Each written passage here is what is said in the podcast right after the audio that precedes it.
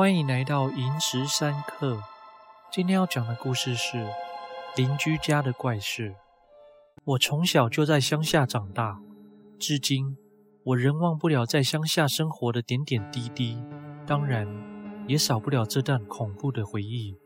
那时候的我最喜欢暑假，因为假期长，也不用每天早起去上学，主要是可以找其他同学到处去玩。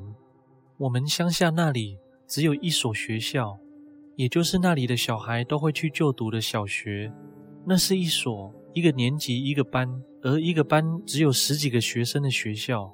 因为学校人数不是很多，大家每天都会见面，而且几乎都是同学的哥哥姐姐，或是弟弟妹妹，又或是隔壁亲戚家的小孩，真的都是熟到烂掉的熟。发生事情时是在我五年级的暑假期间，那时天气最闷热。太阳最大的时候，我们几个小朋友都跑去小青家玩。他家前有个大空地，而且旁边有个他爸爸用水泥制作而成的泡澡池。只要是放假又是出太阳的天气时，我们几个都跑去他家来玩水。小青是我同班同学，他家旁边还有个大菜园，里面种有地瓜及一些水果，但那菜园不是他们家的。我们经常偷挖地瓜，偷采水果来吃。虽然菜园的主人都知道是我们挖的，但也不会因此而生气。感觉那位叔叔的脾气很好，看到人都会微笑点头打招呼。只是有个奇怪的习惯，就是他有时候会躺在菜园边的地上。起初我们看到这情形，还以为他只是躺着看星星，但后来发现，即使是大乌云，他依然会躺在同样的地方。久而久之，他这习惯变成我们这些无知熊孩子取笑的谈资。有天晚上，我吃完晚餐后觉得没事做，就和另一位同学阿伟相约一起去小青家玩。那时候，小青正在他家外的空地生火。等我们两个都到达后，小青提议我们再去挖地瓜回来烤。他说要去准备工具，阿伟也说要跟他一起去准备。于是他们俩离开后。我则继续在火堆旁烤火等他们。我坐的方向刚好是面向那片菜园。在等待他们俩回来的空档，我翻着木炭，又添加些木材后，就站起来伸展拉筋一下。而我站起身的同时，远远的就看到有一个女的站在菜园那端。她看起来有些微胖，而且向我挥着手，然后指着她脚下的那块地。也不知道什么原因，让我觉得。他要我过去看看那个地方。这时听到小青他们拿工具来了，我转头过去看他们。他们两个各拿了一个小锄头以及一只手电筒。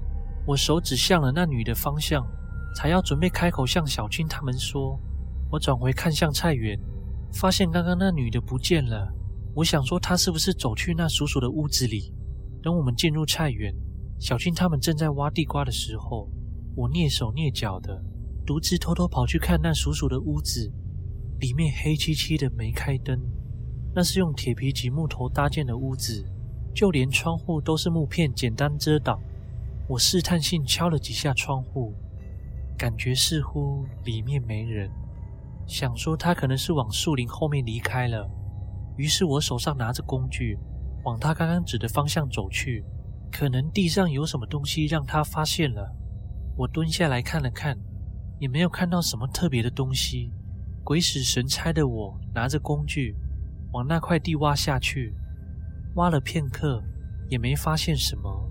小青看我挖的地方，便说：“有病哦你，地瓜长在这里吗？干嘛挖这边？”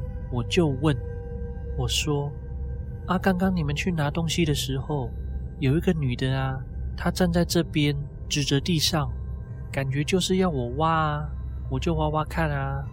阿伟听到我讲的话，转头过来问：“女的，那个叔叔的女朋友吗？还是谁？”我说：“我也不知道诶，所以我到底要不要继续挖啊？”小青说：“挖深一点看看，如果没东西也没有损失，而且他常常睡在这诶，搞不好在顾他的宝贝之类的。”我点点头，随即开始继续往下挖，挖着挖着。慢慢感觉到土壤越来越湿润，也变得越来越难挖。同时，我挖出了一根白白的东西。我拿起来用手电筒照了一下，看不出那是什么，只觉得蛮像鸡骨头的。于是我说：“哎哎哎，小青，我挖到鸡骨头。”小青闻言笑了出来，并回我：“哈哈哈，很烂诶，挖了这么久，还只挖到鸡骨头。”阿伟靠过来，认真的看了我手上的东西，皱起眉头说：“哎，不是吧？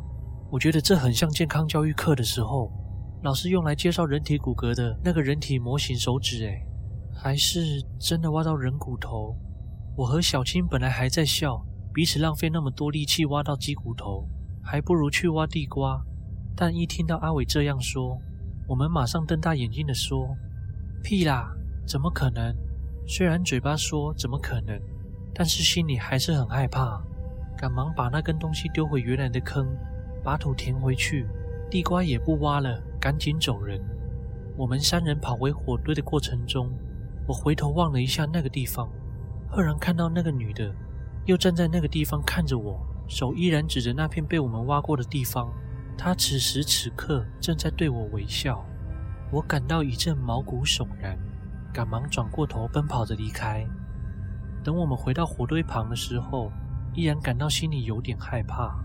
于是把火扑灭后，就各自回家了。隔日，小青说：“我昨天回家越想越觉得奇怪，我就问我妈，那个叔叔都没有娶老婆或是交女朋友吗？”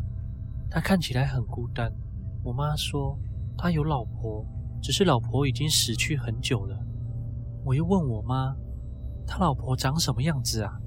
我妈说，怎么讲呢？就是高高的，有一点点胖，但是我每次看到他都很忧郁的样子，也不知道为什么。我又问，那他是生病死的吗？我妈说，好像是跑去外面自杀，可是阿昌没有帮他办丧礼。所以我们也不好意思问太多。听完小青说完，阿伟又接着说：“我昨天回家也有问我爸，诶，我爸说的跟小静他妈妈讲的一样。”我越听越觉得害怕，就问：“那我昨天看到的是他老婆吗？然后还挖到他老婆的骨头吗？他老婆没有葬在墓园吗？他把他老婆葬在家前面吗？”当时还以为。这一切没有答案了，因为过了不久，我们举家搬到台北，阿昌叔叔这个人也逐渐淡出我们的生活了。直到后来与家人闲聊时，又提到那位阿昌叔叔，才得知他后来已请人将他老婆送进庙里了，而他却是不知去向，也没人知道他之后去哪了。